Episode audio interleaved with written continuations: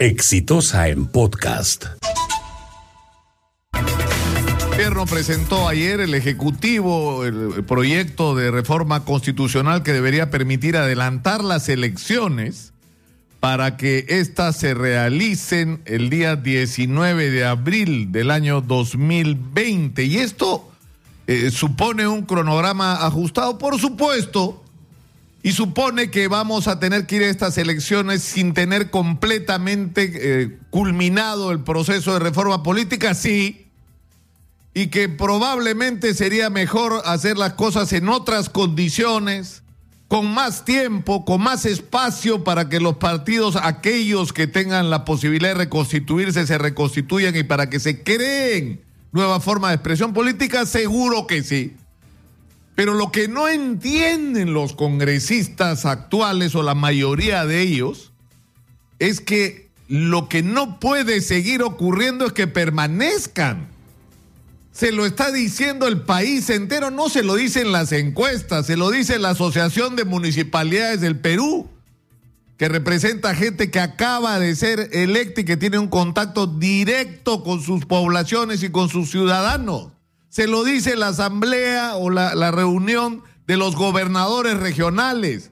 Váyanse, señores congresistas, porque la gente no tolera más su permanencia.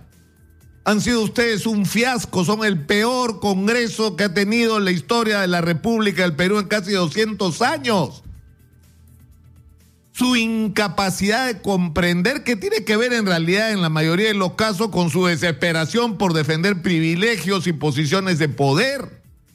Porque todavía ni siquiera hemos empezado cómo funcionaba el negocio, a saber cómo funcionaba el negocio de los congresistas. El mensaje es absolutamente claro.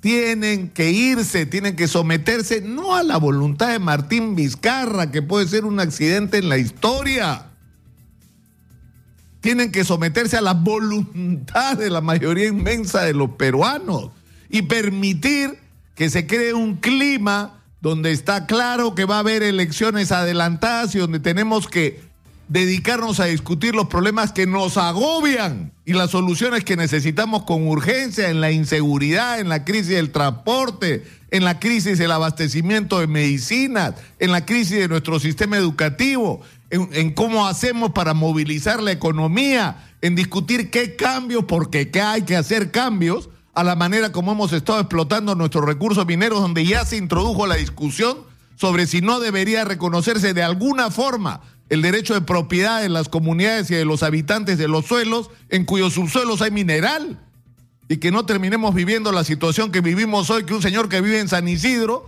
es dueño del subsuelo, de comunidades que viven hace cientos de años en Huancavelica, en Apurímac o en cualquier región del país.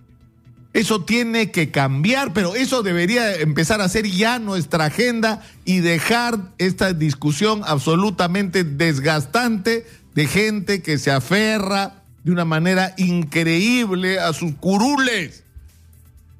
Y con todo respeto, les estamos avisando lo que les puede pasar. Si ustedes no se someten a la voluntad popular, la gente va a ir y lo va a sacar. Se los estoy avisando. La gente va a ir y lo van a sacar. Entonces escojan por lo menos un final con cierta decencia. Váyanse, señores. Se lo decimos cada vez que podemos. Váyanse. Este fue un podcast de Exitosa.